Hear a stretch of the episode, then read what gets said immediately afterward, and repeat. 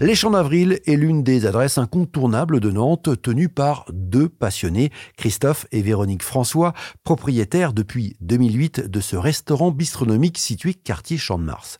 Pourquoi est-ce un restaurant incontournable? Eh bien, Christophe et Véronique ont su imposer dans cet établissement au décor rétro leur concept de menu mystère. Chez eux, on ne choisit pas, on se laisse surprendre par les plats élaborés par Christophe à partir de produits régionaux et par les vins sélectionnés par Véronique. Bref, il faut faire confiance au chef, c'est sacrément culotté et ça marche. Le restaurant est souvent plein et les avis sont bons, voire très bons. Dans cet épisode, on va justement faire connaissance avec ce couple soudé et complice. On va revenir avec eux sur leur parcours, de leur première affaire dans le Val d'Oise au début des années 2000 à leur arrivée à Nantes. Ils vont partager leur passion contagieuse pour le vignoble nantais et vous allez l'entendre, nous livrer aussi quelques anecdotes bien croustillantes. Allez, c'est parti. Je m'appelle Christophe Artus. Bienvenue dans l'Assiette Nantaise, le podcast complètement food de Nantes, épisode 12. L'assiette nantaise, le podcast complètement food de Nantes. Bonjour Véronique. Bonjour. Bonjour Christophe. Bonjour. Merci de me recevoir ici au Champ d'Avril. Euh, Christophe, Véronique, si je vous dis Christophe et Véronique François jouent avec brio et passion leur jolie musique bistronomique de copains, c'est ce que j'ai pu lire dans les tables de Nantes. Un passeur de bonheur, tout simplement. Ça, c'est ce que j'ai découvert dans Goemio. Un lieu chaleureux et généreux et très original puisque le menu n'est jamais dévoilé. C'est ce qu'on peut lire dans l'édition 2023 du Petit Futé. Est-ce que ça correspond à ce que vous êtes. Est-ce que ça correspond à votre établissement? On retrouve les mots bistronomie, copain, bonheur, menu mystère. Oui, bah c'est en fait euh, toujours faire découvrir des nouvelles choses euh, dans une ambiance qui reste assez détendue et euh, voilà faire euh, faire plaisir. euh, Bienvenue chez nous. ouais. Et on vous reçoit comme si vous recevez des, des amis à la maison. C'est ça notre concept. Ne pas choisir. Quand vous êtes chez des amis, vous choisissez pas. Vous venez. Bah, c'est pareil chez nous. La différence, bon, vous allez avoir une édition à la fin. Mais c'est exactement la même chose. C'est justement de faire découvrir des choses que vous n'aurez pas l'habitude de manger ou des choses que vous n'aurez pas choisies. On va revenir sur votre histoire. Christophe, euh, toi, tu as fait euh, tes premières armes euh, en région parisienne. Tu as travaillé dans des restaurants gastronomiques, dans des relais châteaux. La passion de la cuisine, elle est arrivée très tôt hein, chez toi. À l'âge de 8 ans. À l'âge de 8 ans, euh, moi, je voulais pas être pompier euh, ou gendarme ou policier comme t'es tout gamin ou sportif de ce que tu veux. Moi, je voulais être cuisinier. J'adorais euh, cuisiner à la maison, euh, faire des essais. Oh, J'ai des souvenirs avec ma petite sœur à faire des tests, des trucs de malade, à mélanger des choses qui étaient vraiment improbables et à faire- et à faire des tests à la cheminée chez mes parents, en train de cuisiner sur la petite pelle de la cheminée et poser le truc sur le bulgum en cramant la table en disant euh, parce que je cuisinais avec ma soeur, on serait bien marré ça. C'était assez drôle. On, on testait des trucs qui étaient complètement. euh, Je crois que j'ai goûté tout ce qui était en épicerie dans le placard de ma mère, mélangé avec des sucrés, des salés, etc. C'était ça. Et tu avais un arrière-grand-père Et restaurateur. j'avais, ouais, j'avais un arrière-grand-père, ouais, c'est vrai, j'avais un arrière-grand-père qui était restaurateur, cafetier, À Montlouis. bistrotier, à Montlouis, c'est ça. Et euh, il avait euh, sur les quais de la Loire, euh, Georges Didlot, il avait un, un café bistrot. Et quand il est décédé, euh, j'ai eu un très bel héritage. J'ai eu son cahier de recettes, ses couteaux, sa veste, son tablier. Et, et chose assez drôle, quand j'ai eu 20 ans, 18, 20 ans, je cherchais du, du travail et mon arrière-grand-père téléphonait à droite à gauche dans tous les grands restaurants. Bonjour, cherche une place de commis. Mais monsieur, vous avez quel âge? Bah, 85 ans. Vous pensez pas que c'est... Mais non, mais c'est pour mon petit-fils. Et il avait téléphoné à ses copains qui connaissaient chez Barrier, chez machin, où il avait euh, des contacts. Et pour essayer de me placer après à droite à gauche, voilà. Depuis tout petit, ça te colle à la peau, quoi, en fait, hein, ce métier. Ouais, c'est... C'est, C'est ta vie? c'est, c'est, ouais, ça fait partie de mes passions, ouais. C'est... Euh... ouais. Ah bon du soir au matin, euh, même encore maintenant, tu vois, je viens d'avoir 50 ans, euh, sur mon téléphone, il y a beaucoup de recettes, des, des tutos, des vidéos, des machins, des, pff, des bouquins de cuisine, je parlais ça aux, aux jeunes, j'en ai des, des cartons, mais entiers.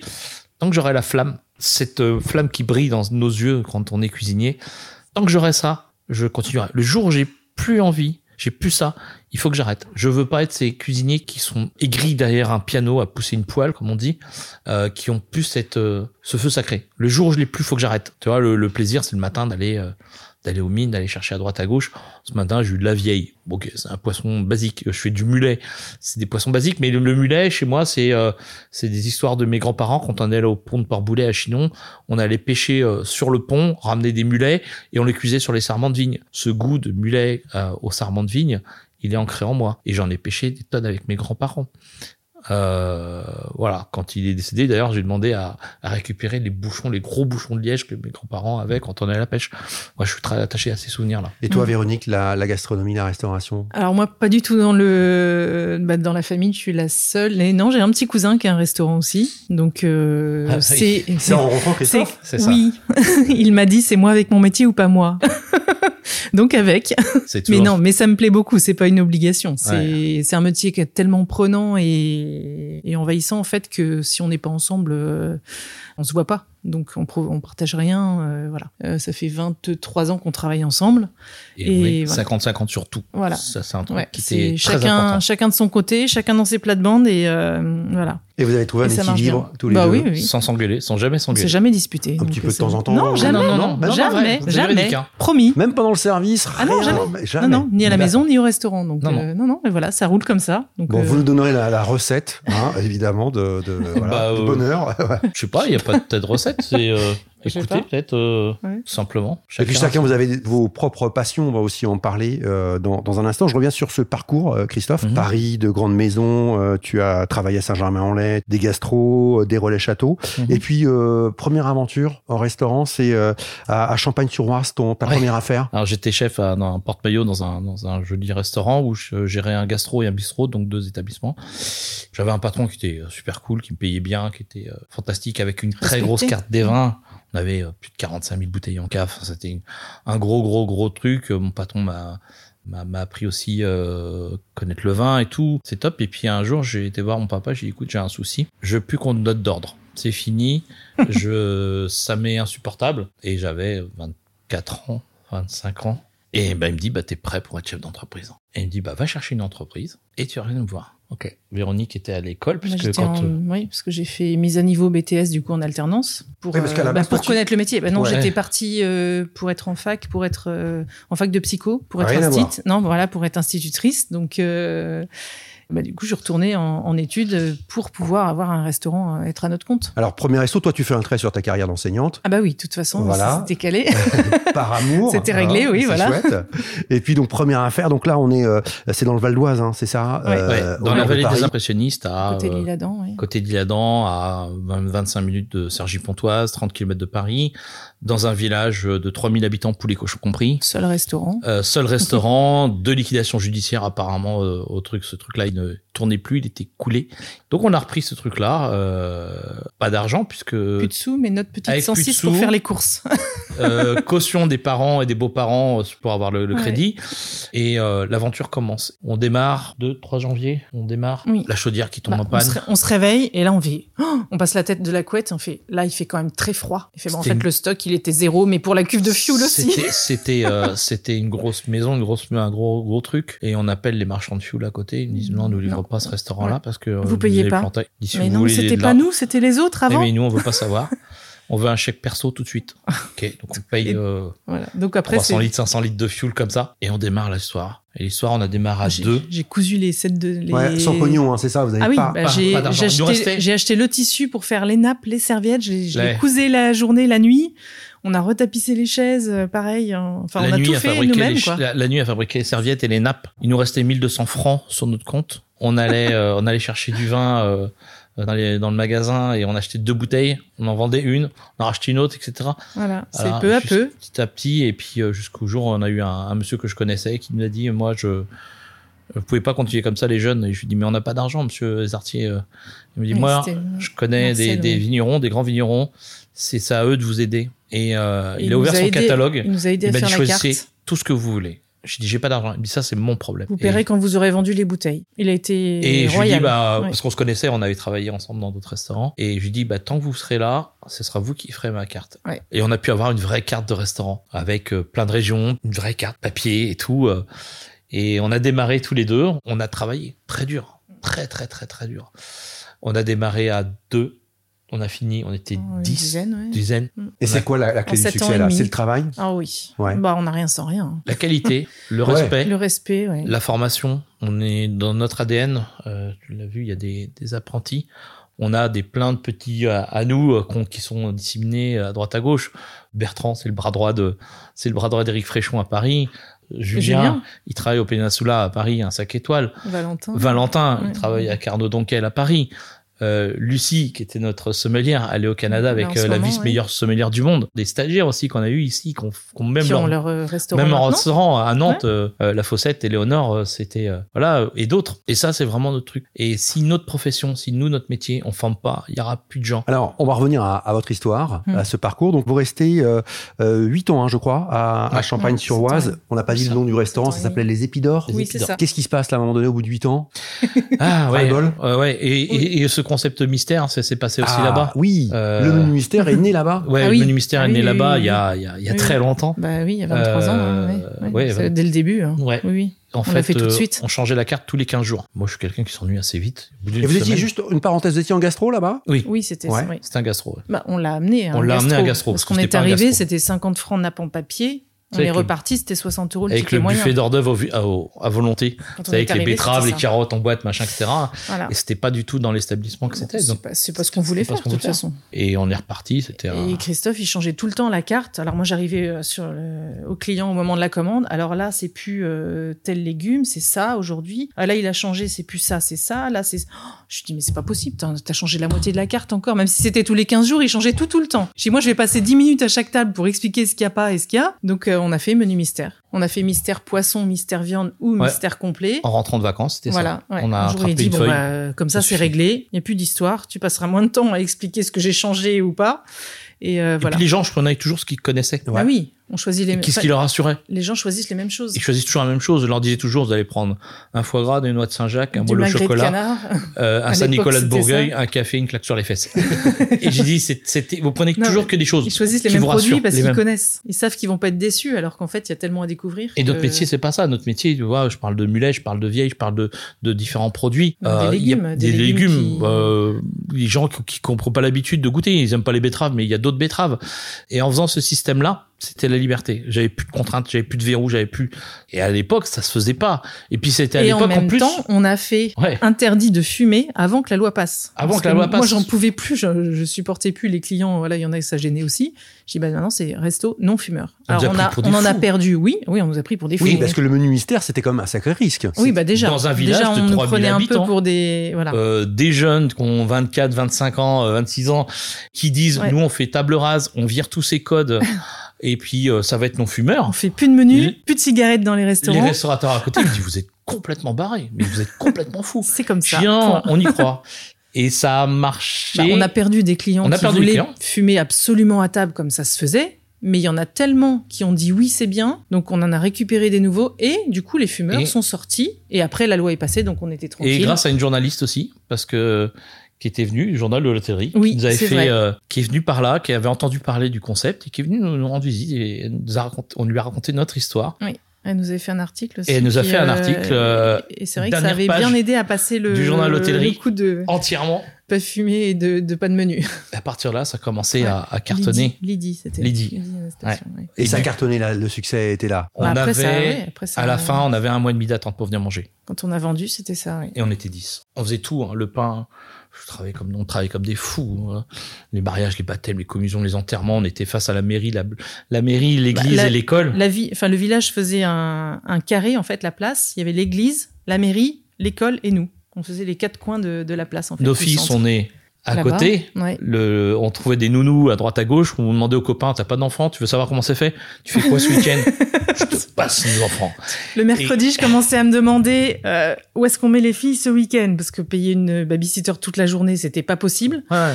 Euh, donc en fait, c'était les grands-mères, les sœurs. Quand je les appelais, ah bah nous on sort. Ah c'est très bien. Je raccrochais. J'appelle l'autre. Oui, hop. Donc ça. Et au bout d'un moment, donc je lui ai dit, écoute, c'est stop. Là, va falloir qu'on arrête le cosy dans la, dans la cuisine. ça, c'était au tout début, mais ah, après, elles ont marché très vite. Solène dans la cuisine avec son biberon. Je, je calais avec un torchon. Le bruit du pétrin, c'est clac, clac, ça l'endormait. Boum, hop, je, je continue mon service, etc. Quelquefois, pour le biberon, je calais un torchon devant, je calais le biberon quand j'entendais c'est que le biberon il commence à être vide, donc je remontais le torchon, hop, ça finissait, puis c'était calé. Les gens pensent, les gens pensent pas à ça. Mais non, c'est des et c'est des métiers de fous. C'est des bah, métiers de fous. Ils sont très prenants en fait. Faut être, euh, faut être entier. C'est H24. Et quand t'as des gens qui te font des fois des réflexions, quand des trucs, ah oui, mais c'est cher, ah bah oui, mais ceci et cela, mais vous connaissez rien. Ah bah vous êtes fermé le week-end. Bah oui, vous en savez fait, rien oui. notre vie. Vous savez pas comment c'est. Vous venez juste prendre du plaisir, c'est très chouette, mais vous savez pas tout ce parcours qui a été avant, tous les trucs, mais tous les quand restaurateurs. on rentre, il faut mettre les machines de linge à tourner, les torchons, les machins. Notre vie, elle euh, commence pas qu'à tout ce qui est midi et se termine à paperasserie, 14 enfin, heures. C'est tout. Ouais, c'est une, vie- c'est une vie très prenante, c'est une profession très Ouais, prenante. c'est C'est ça. un sacerdoce. Donc c'est pour Ouais. ça qu'on a changé de C'est restaurant. vraiment ça. Tu l'as dit, Véronique, bah, Ah oui, il faut, stopper. Il dit, faut il va se passer quelque ouais. chose. Ou tout s'arrête, ou il se passe quelque chose et on, et on se réorganise autrement. Donc on a vendu. On avait dit on ne travaille plus le soir et le week-end pour s'occuper des filles, parce qu'elles commençaient, euh, enfin elles allaient rentrer en primaire et moi je dis je veux suivre les devoirs, leur donner goût à l'école, enfin vraiment que ça se passe bien, bah, les élever tout simplement. Et donc je dis moi pour ça c'est obligé, je travaillerai plus le soir euh, ou le week-end. Donc on a trouvé un restaurant donc ici où c'était au départ fermé, euh, enfin c'était ouvert que le midi. C'était quoi avant ici? On est, on est, Un il faut restaurant imaginer, déjà. on est en 2008, hein. C'était un Oui, restaurant. Restaurant aussi, c'était ouvert que existe le depuis midi. 100 ans. Le, le lieu existe depuis 100 ans. Bah, là autour de nous, là les peintures sont de 1950. Voilà, c'est un ancien café épicerie. Ici était tourné là où on est dans la salle avec les peintures, une scène d'Agnès Varda et Jacques- de Jacques Demy dans Jaco de Nantes. On voit la scène euh, qui se passe ici. Et dans ce Mm. lieu-là, les a- banquettes, tu vois, la banquette, elle est là. C'était la banquette d'époque. Les chaises où t'es assis, c'est la chaise d'époque. Ah, les enquêtes sont d'époque. Celle-là, celle-là, ouais. celle-là, celle-là, c'est la on en a gardé, on en Ouais. a gardé gardé une, on les a ouais. changées là au Covid. Ouais. On a changé toutes les autres, mais celle-là on l'a par contre, sont d'époque. Ouais. C'est les chaises bistrot. C'est les chaises bistrot, les vraies Les chaises fraises bistrot, euh, qui sont euh, Ouais. et, toute cette histoire, bah, tout se passait. euh. Et on a commencé en travaillant que le midi ici en fait. Et toujours avec juste, ouais, pourquoi Nantes, en fait, finalement? Bah, une ville qui pouvait permettre de travailler en repas d'affaires, enfin euh, de, bah, de vivre parce qu'on est quand même un foyer, on a bah, des enfants et il faut gagner sa vie hein, purement. Donc euh, travailler, pouvoir travailler bah, que le midi. Donc en fait c'était une ville qui soit assez active pour ça. Donc on a choisi ici. On est venu manger un soir ici, un midi ici. Correspondait pas. Moi, je faisais du gastro et tout, un bistrot. Ouais, parce que on, on va décrire pour celles et ceux qui ne connaissent pas le restaurant. Il n'y a pas une capacité de couvert euh, très importante non plus. Non, on a une quarantaine de couverts ici, mais c'est vraiment un bistrot. Et je suis attaché à ce truc-là. C'est euh, un bouchon parisien, un bistrot parisien, un bouchon lyonnais, comme vous voulez. C'est il y a y a 100 ans d'histoire ici. C'est il s'en est passé des choses. Il y en a des gens qui sont assis sur ta chaise, énormément. Et alors, vous arrivez ici avec le concept que vous Ouais. importez. euh, Premier voilà, sur Nantes, hein, il y a personne qui faisait ça. hein. Menu mystère, voilà. Il y a 15 ans, il y a personne qui faisait Non. ça. On est arrivé avec ce truc-là, on a recommencé ce Alors qu'on au faisait. tout début pour les habitués. euh, on avait laissé deux choix à l'ardoise et en dessous on avait mis la ligne mystère pour qu'ils euh, s'habituent. Et très vite on a enlevé ça a très, duré 15 jours, 3 voilà, semaines sur le très clash. vite on a enlevé les, les choix de l'ardoise. Euh, Allez, le on a marché une fois, on refait la même chose. Et, et Christophe, tu m'as dit les, les débuts ont été un peu compliqués. Hein. Euh, les huit premiers mois euh, ont été très compliqués. J'ai acheté la marchandise, je la baignais, ça marchait pas. Et j'étais voir mon papa, je lui ai dit, écoute, je- il y a un truc qui va pas, je comprends pas. Il me dit, écoute, on va rester ça encore un mois. Si ça marche pas, vous pliez les Gaules et vous remontez en région parisienne, pas de souci. Pareil, journaliste, euh, Vanessa Lambert, Vanessa Lambert, France Bleu Océan. France Bleu Qui était à l'époque à France Bleu Océan. Et euh, on se retrouve un jour dans une soirée et euh, elle me dit mais tu parles bien. Je dis ouais. Elle me dit tu pourrais pas faire un, un truc à parler à la radio de, de ton métier parce que t'es passionné. Elle me dit je suis sûr que ça intéresserait les gens. Puis ça a duré un petit bout de temps. Ça on dit toujours de temps en temps régulièrement on y va et, et parler de de tout de tout ce qui touche à notre métier. Et ça, c'est le déclic, ça a fait un peu Bah, venir les, mais les c'est gens. un- Mais en fait, une ça goutte permet parmi tout quoi. C'est tout. C'est ton travail. C'est il y a pas que euh, tu peux parler dire euh, vous êtes le plus beau restaurant du monde.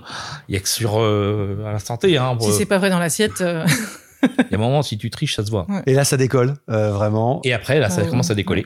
au Ouais. bout d'un an. oui. Voilà. Et puis on est obligé d'ouvrir deux soirs par semaine. Et puis voilà. Parce que les clients, mais vous n'êtes jamais ouvert le soir? Ah non Ah bah bien. si. Donc on est ouvert Donc le voilà. jeudi et le vendredi soir. Donc ça nous va bien et puis euh, voilà, ça permet de, Et vous avez trouvé de votre garder un équilibre. Ouais, c'est ça. Et découverte euh, après euh, du vignoble. Oui, bah, Alors, comme ça, venir, voilà. ouais. Bah, ça nous permet justement de. Souvent, c'est le mardi. On se fait des sorties avec les apprentis euh, dans le vignoble, dans les, dans les, chez les vignerons, chez les producteurs, chez euh, le marais salon, voilà, le miel, enfin un petit peu tout. Du coup, ça permet de découvrir euh, autour, quoi. Et puis de leur apprendre aussi le côté, euh, bah, le produit que vous avez là, avec lequel vous travaillez, bah, ça vient de là. Ça, c'est important, euh, évidemment. Toi, Véronique, tu t'es pris de passion pour le, pour le vin. Oui, c'est on découvre. On... Bah, après, si on n'aime pas, avec modération, bien sûr. Hein. avec notre copine modération. non, mais oui. Mais non, mais c'est vrai que c'est tellement de choses à découvrir, tellement de producteurs, tellement de. Et puis, c'est une bouteille, c'est un vigneron derrière, c'est toute sa famille, c'est. C'est une histoire. C'est oui, c'est comme nous, euh, le restaurant, quoi. C'est pas euh, juste une assiette. Euh, les apprentis, quand on leur dit, bah, vous dressez l'assiette, c'est bon, ça va. Non.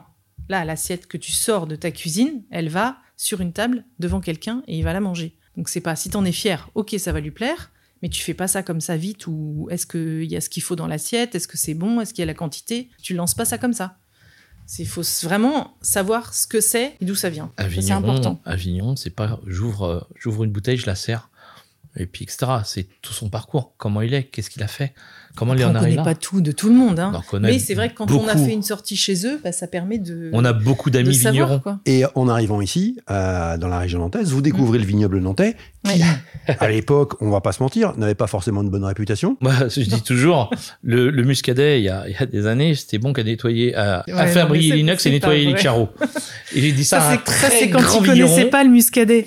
et, et, le gars, il a été tellement classe, il m'a tendu le verre, il m'a dit. Tais-toi et goûte. Et j'ai goûté et j'ai dit, pardon, j'ai dit une connerie qui est plus grosse que moi. Euh, je m'excuse. Effectivement, c'était très, très, très, très bon. Eh et quand on met le nez dedans. Qui est le vigneron de Cite-le? Ah oui, oui c'est Jo. C'est Jo Landron. C'est un ami, euh, Jo Jocelyne, à la famille Landron, euh, à la FOSIR. C'est très connu. Et, et, euh, et c'est euh, c'est là qu'on a dit, ah, il se passe quelque chose quand même. C'est vraiment, vraiment bon. Et puis on a commencé à découvrir, à aller voir bah, chacun un par un. Alors on est plutôt branché en, déjà avoir du vin local, c'est logique quoi. Et, et, je le dis, moi les restaurateurs qui sur leur première page ou sur leur, dans leur carte etc ne mettent pas minimum 5 muscadets bah, au moins. à la carte.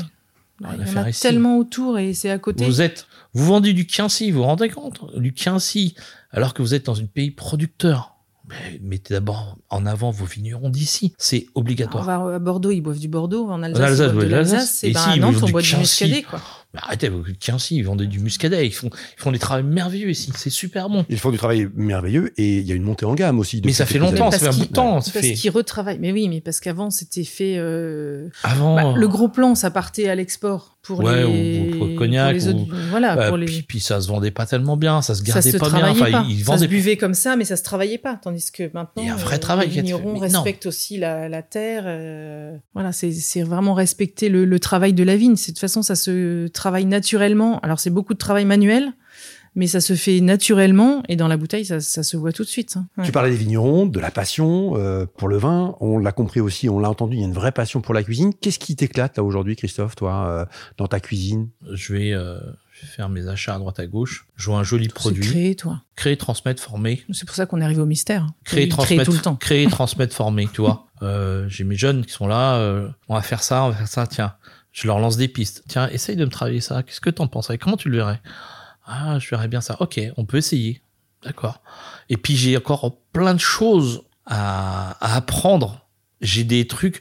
J'adore la charcuterie. Je suis passionné par charcuterie. J'aime bien faire les terrines, tout le machin. J'ai euh, les jeunes un jour me disent oh, chef, on voudrait apprendre à faire du boudin. Pas de problème, on va faire du boudin. On a fait du boudin, on a repeint le plafond et tout. Il y en avait partout. Je dis, il y a eu un crime ici ou quoi Et on a fait du boudin. Bah ok, j'ai fait du boudin. Ils étaient je voulais faire du boudin blanc? Moi j'ai appris à faire du boudin blanc. Je voudrais faire de la saucisse sèche, des saucissons. Bah je vais le faire. J'ai regardé, j'achète des livres, je regarde, etc. Je veux faire mes saucisses, mes copas, mes machins, faire, faire du séchage. Euh, tous ces trucs-là que j'ai jamais, euh, je veux apprendre toujours des choses que j'ai jamais faites. Tout ce qui j'ai jamais fait, je voudrais faire euh, des, des, quenelles de brochets magnifiques. Un jour, je vais m'y pencher, je vais faire que ça pendant un bout de temps.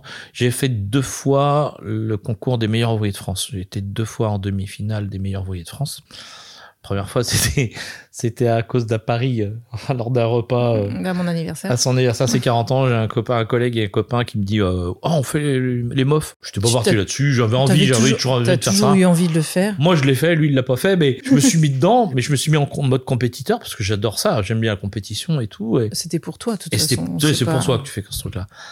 Et ok, je passe les qualifs. Bah, je suis sélectionné. Bah, demi-finale. Ok. Et me voilà parti avec, euh, avec des collègues à droite à gauche, puis tu rencontres des personnes. J'ai rencontré euh, Mathieu Guibert à Plaine-sur-Mer, on est devenu amis, super copain. Venu Anne de Bretagne, Mathieu Anne Guibert. de Bretagne, euh, Olivier. Olivier Streff, qui est, qui est un, un, cuisinier en bourguignon. Mm. Et pareil, tu fais des belles rencontres, et puis tu te bats contre toi-même, et tu vas aller chercher la perfection, tu vas chercher euh, j'ai euh, j'ai toujours refusé de faire des champignons tournés. C'est un truc avec un couteau, on donne des, des spirales autour. Je trouve, trouvé ça débile. Je trouve ça aucun intérêt comme les légumes tournés. Une patate, elle est une patate, pas besoin de lui donner une forme parfaite, etc. Mais là, tu t'obliges à le faire. Et pendant, euh, je sais pas, six mois, un an, j'ai fait euh, un kilo de champignons tous les jours pour avoir la perfection. J'ai réussi. Je suis content. Là, euh, c'était le dernier truc, c'était des œufs pochés des œufs pochés perfects. Tu vas chercher euh, le timing, le, le grammage d'eau, la cuisse, le bon œuf, quelle taille, quel timing, le gramme de sel, la quantité de vinaigre, la température d'ébullition, comment je le pose, est-ce que je fais un tourbillon, pas tourbillon, est-ce que je le mets là Tu te poses plein d'énigmes à droite, à gauche. Tu dis, je vais tester ça, ça, ça, ça, ça. Ah ouais, ok, ça c'est bon à tant de minutes, d'accord. Une moule, tu la cuis comment? À la marinière? Non, tu la cuis dans de l'eau avec 30 grammes de sel par litre et tu vas la pocher 9 secondes. Là, tu as une cuisson parfaite. Moi, petit bistrotier de quartier, eh ben, j'ai été titillé des mecs qui ont euh, des grands restaurants à Paris et été en demi-finale face à des meilleurs, avec des meilleurs ouvriers de France que j'ai croisés.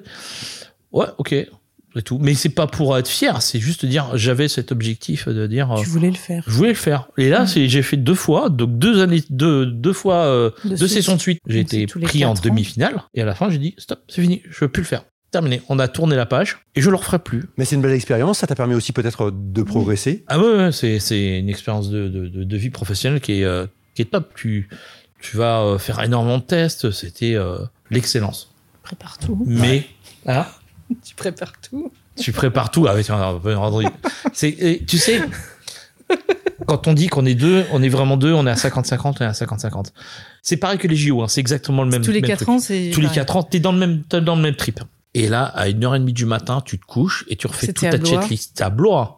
Et là, je dis, les feuilles d'huître, je les ai pas je les ai oubliés. Et quand on n'a pas un produit, c'est éliminatoire. Et là, je dis, comment on fait? Oh C'est jouer, mais sans pouvoir gagner. Et je dis, c'est pas possible. Donc au départ, je vais voir, je reprends mon téléphone, je dis, bon, bah, tel magasin qui est à Tours, il ouvre à telle heure. Hein, c'est ça ah En pleine nuit, hein. Ah je dis, moi, euh, en pleine nuit, je prends la voiture, je, je vais chercher à, le magasin, il ouvre à 5 heures ou 6 heures, et puis le temps, j'ai dit, c'est pas possible, je serais pas revenu à, temps pour mes, mes...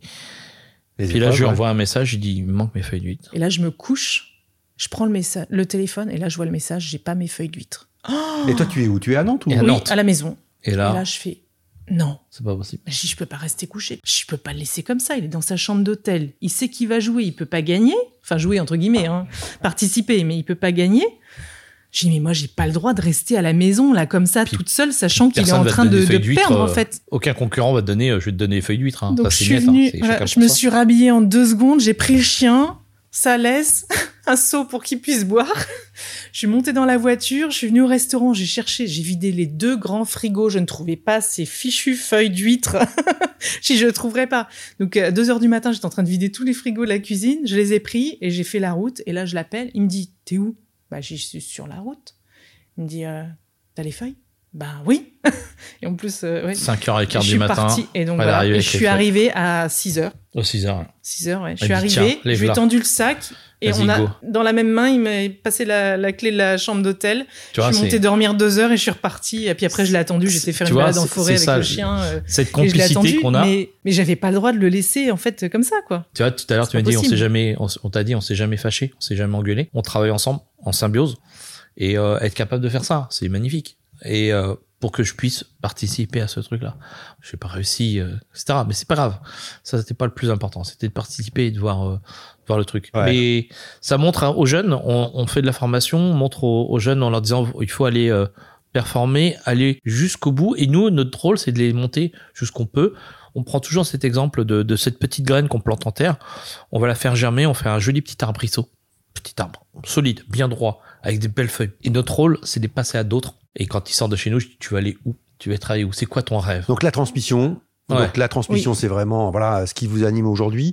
Tu parlais tout à l'heure aussi euh, de, de la pro et euh, c'est vrai souvent je t'ai entendu parler euh, voilà le plaisir aussi d'aller acheter les, les, produits. Ça fait partie ça encore c'est ce qui t'éclate encore aujourd'hui? Je passe du temps. ouais, je passe du temps. je passe du temps parce que le matin elle me dit ah, tu traînes. Bah oui mais bon. tu pars à quelle heure le matin faire les achats? Ah en fait c'est fini on peut plus aller à, 5 bah, heures du matin faut qu'on dort. On arrive ici pour 9 heures. Hein. Mais euh, t'arrives, tu vas discuter avec le gars qui va faire le poisson. Parce qu'il faut discuter avec la personne. Je suis pas là que pour prendre ma matière première et partir. Comment ça va? Aujourd'hui, patati patata. Euh, ah bah tiens, j'ai reçu ça, c'est super top. T'as un joli macro. Qu'est-ce que c'est beau un macro? Tu sais, quand il, sort de l'eau, il est magnifique. Tu sais qu'ils sont en U, ils sont tellement raides. Bah, c'est super chouette. Tu le travailles, tu dis, moi, j'ai pratiquement rien à faire. Juste à le cuire un tout petit peu, l'assaisonner de trois merdouilles, et puis c'est bon. C'est chouette t'as un beau produit, t'as un beau légume, t'as une bonne tomate, t'as un beau truc. Après, t'as envie de travailler, quoi. T'as envie de le travailler. Là, ce matin, j'ai acheté de la vieille. C'est pas le truc qui fait rêver, mais. Mais c'est bon. Poisson, euh... c'est un poisson de la vieille. Et moi, j'avais une mauvaise image de ce truc-là. Bon, bah, ok. Non, parce que quand on fait, les clients, ils sont contents. Euh, bah, ok. Là, je suis du mulet. Je suis du mulet à gogo. Ils sont pleins d'œufs en ce moment. Bah, je fais euh, du tarama avec. Je fais mon tarama avec les œufs de mulet parce qu'on va jusqu'à la démarche du truc. Tous ces produits qui arrivent, là, je suis, euh, moi, je, mes autres passions après la cuisine, c'est la pêche et ramasser les champignons, les cèpes. Je suis fou de cèpes. Et j'aimerais un jour, s'il y a des, un jour, s'il y a des auditeurs qui entendent, aller euh, caver, qu'on appelle, c'est ramasser de la truffe. J'ai jamais fait ça. Non. Non. C'est pas mal de choses comme ça qui me manquent encore. Euh, ou goûter des produits. Par exemple, est-ce que toi, il y a des choses que t'as jamais mangé Bah, euh, en fait, je me mets des listes et dire tiens, ça j'ai jamais goûté. Bah, Alors, par exemple, donne-nous un exemple. Ah, j'ai goûté beaucoup, beaucoup, beaucoup, beaucoup, beaucoup de choses. Mais tu cherches beaucoup. Euh, tu dis j'ai goûté ça, mais est-ce qu'il y a encore mieux dans cette catégorie-là? On dit ouais le caviar. T'as déjà mangé du caviar, mais est-ce que t'as mangé du bon caviar? Les gens me disent ouais oh, le caviar c'est bon. Non mais est-ce que t'as déjà mangé l'excellence? Alors on me dit ouais c'est cher. Ok bon un petit peu. Ok. Bah tu goûtes. Moi j'en ai goûté plein. Ah effectivement c'est bon. Au départ je ne pas. Et des tas de choses. Euh, tu vois, moi le mulet, c'était une chose que je pêchais avec mes grands-parents. On les cuisait au sarment de vigne, c'est excellent. On appelle ça le bar du pauvre je le fais découvrir aux gens. Je n'ai je me dis, oh non, le mulet, c'est pas bon, c'est pas J'en veux pas. Mais si vous allez. J'avais du bar et du mulet. Et je lui ai servi dans une assiette. Je dis maintenant, lequel est lequel? Moi, je sais lequel est lequel, toi. C'est ça. C'est la façon de le travailler aussi. on, leur dit, on leur dit que c'est ça. Bon, tiens, la définition d'un cuisinier pour moi. La un cuisinier, c'est quelqu'un qui est capable d'avec une sardine d'en faire un plat intéressant. Le gars qui travaille du homard, du turbo, ou de Saint-Jacques, il n'y a pas de mérite. Le produit est tellement excellent à la base. Ok, on n'importe, je veux pas dire que n'importe quel Pékin est capable de le faire, mais n'importe d'un produit noble finalement. D'un produit noble, t'as pas beaucoup de trucs, mais d'un produit qui est très très simple. Est-ce que tu es capable de le sublimer? Et c'est là qu'on voit le talent de, de, de, gens, de, de talent d'un cuisinier, de, de, de, travailler un légume, de travailler euh, Qu'est-ce que j'en fais? C'est une cuisine d'inspiration, Christophe. C'est-à-dire que tu décides du menu lorsque tu fais les achats, lorsque tu vas à la peau J'achète plein de trucs et à... Enfin non, il décide pas le menu quand il fait les achats. Il achète les produits et le menu, il le décide euh, juste avant le, service. Dans la, dans la matinée, euh, je cuisine des trucs à fur et à mesure. La définition, c'est un peintre. Un peintre, il va, il sait ce qu'il va faire, mais il sait pas exactement comment il va le faire. Il sait quelle couleur, mais il sait pas encore comment ça va se dessiner. Il a une esquisse à peu près euh, comme ça. À la louche. Mais il sait pas exactement comment il va faire son dessin.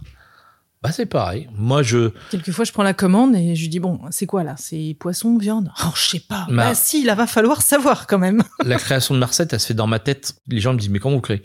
En fait nous cuisiniers on a euh, cet échantillonnage de goût et de saveur en bouche. Si tu connais bien ton job dans ta tête t'as toutes les données. Je te dis tu ça a le goût de l'orange moi, je pense l'orange, j'ai le goût de l'orange, le goût du citron, le goût du poisson, le goût du sel, du poivre, de tel poivre, de tel truc, de telle huile. Une huile ardente, une huile pas ardente, une huile végétale, une huile qui a goût d'artichaut, l'artichaut cru, l'artichaut cuit. Toutes ces banques de données de saveurs, les ai mémorisées. Et quand j'en ai besoin, je ressors ce produit-là, j'y pense, je le mélange avec de l'orange, de l'artichaut, de, de machin. Et dans ma tête, j'arrive à faire le mélange et me dire, ça va ressembler à quelque chose comme ça. Ok. Et je tu fais jamais d'essai en fait. Et je fais pas d'essai, c'est en direct live. jamais, c'est toujours. T'as pas Et ça correspond toujours à ce que tu avais imaginé? Ouais, souvent, très très très souvent, parce que les, les, j'ai goûté beaucoup, beaucoup, beaucoup, beaucoup de choses, mais beaucoup. Et euh, la mémoire de mon goût. T'es très curieux. Et je suis très curieux. Le vin, euh, pourquoi j'aime aussi le vin, c'est que je suis capable de, de, j'ai goûté un vin il y a dix ans tel domaine, telle année, je l'ai mémorisé. Par contre, je suis pas physionomiste. C'est un problème, tu vois. Je suis capable de, ressortir ce verre-là, je l'ai goûté tel truc, tel machin. Ça goûte comme ça. Tu vois la secrétaire du club de natation et c'est qui là? Je la vois euh, régulièrement et puis euh, Et, bah oui, bien sûr. voilà, ou quelqu'un qui passe et bonjour, bonjour. Je leur dis aux gens, je dis, je suis pas physionomiste. Mais par contre, le goût. Euh, tu as en, tête les associations, ce qui fonctionne. Tu sais aussi ce qui fonctionne pas. Ou parfois, tu te laisses surprendre en disant, tiens, euh, je tente le coup quand même. Ouais, il y a des. C'est assez rare. Il y a des choses, tu Il y a des choses, des fois, je dis, bon, c'est pas bon. On va arrêter les bêtises, c'est pas bon. voilà, euh, on essaye bien sûr. Et puis ça permet surtout de ne pas rentrer dans un train-train. Il y a rien de plus désagréable que de dire euh, le lundi t'arrives. Ouais, ouais, voilà. Les, jeunes ils le savent. Chef, qu'est-ce qu'on fait ce matin? Attends, prends le café, on va discuter, on, on déballe ça, on va faire ça. Ils préparent tous les produits bruts, ils font les épluchages, les taillages et tout ça, et après ils voient comment les. 14h, il est 15h44 ce soir j'ai une idée euh, vague de ce que je vais faire. Mais ça va mûrir dans l'après-midi. C'est-à-dire que ce que j'ai acheté ce matin, ce que j'ai dans mes frigos, je vais y penser dans, durant les deux heures qui vont rester. Tiens, je vais essayer ça, ça, ça, comme ça. Ok, notre dessert, on l'a déjà travaillé avec, euh, avec mon jeune là, tout à l'heure, avec l'apprenti qui a en mention dessert à l'assiette. Euh, donc euh, le lundi, mardi, il est à l'école, il apprend les techniques. Carte blanche par rapport à ce qu'il a appris Et je dis ok, de ta technique, on va en tirer, on va faire quoi? Donc tu as appris à faire de la pâte à baba. Ok, moi je vais te montrer comment je fais ma pâte à baba et on va faire ça. J'ai acheté des figues. Donne-moi une association. Alors, fève de ton cœur. Elle me dit non, chef, je voudrais faire un truc avec du poivre avec du poivre timut, ce côté pomelo. Je dis ça c'est une bonne idée. Donc on va le faire infuser, on va le faire comme ci, on va le faire comme ça. Ok, je te lance. J'ai une phrase qui dit en cuisine pour savoir courir, il faut apprendre très bien à marcher. Si tu sais pas très bien marcher, tu vas te casser la gueule. Donc tu bien à marcher. Puis une fois que tu sais bien marcher, tu vas pouvoir courir et puis tu vas pouvoir courir loin partout dans tous les sens. Donc on leur a appris les bases. Celui-là, il a déjà appris des très bonnes bases. Il a été formé très très bien. Et maintenant, je vais essayer de lui apprendre à le faire courir à lui faire réfléchir pour dire voilà qu'est-ce que tu ferais? Et puis d'essayer de l'aiguiller sans l'aiguiller pour lui apprendre cette créativité une cuisine créative voilà en tout cas c'est ce qui t'anime euh, et ce qui vous anime tous les deux au, quotidien c'était passionnant merci beaucoup en tout cas ouais Christophe j'ai un chef qui m'a dit ça un jour la cuisine ça se fait avec les mains son cœur et ses tripes si t'as pas les trois, ta cuisine elle est sans saveur. Eh ben, c'est un beau mot de la fin ça. Merci infiniment de nous avoir euh, consacré du temps. Merci d'avoir écouté notre vie. Ouais, c'était chouette. Merci beaucoup. Merci beaucoup. Belle journée à tous les deux. Merci, merci aussi. Au revoir. Voilà, fin de cet épisode. Merci de votre écoute. L'assiette nantaise, le podcast complètement food de Nantes, revient très vite dans vos oreilles. Ciao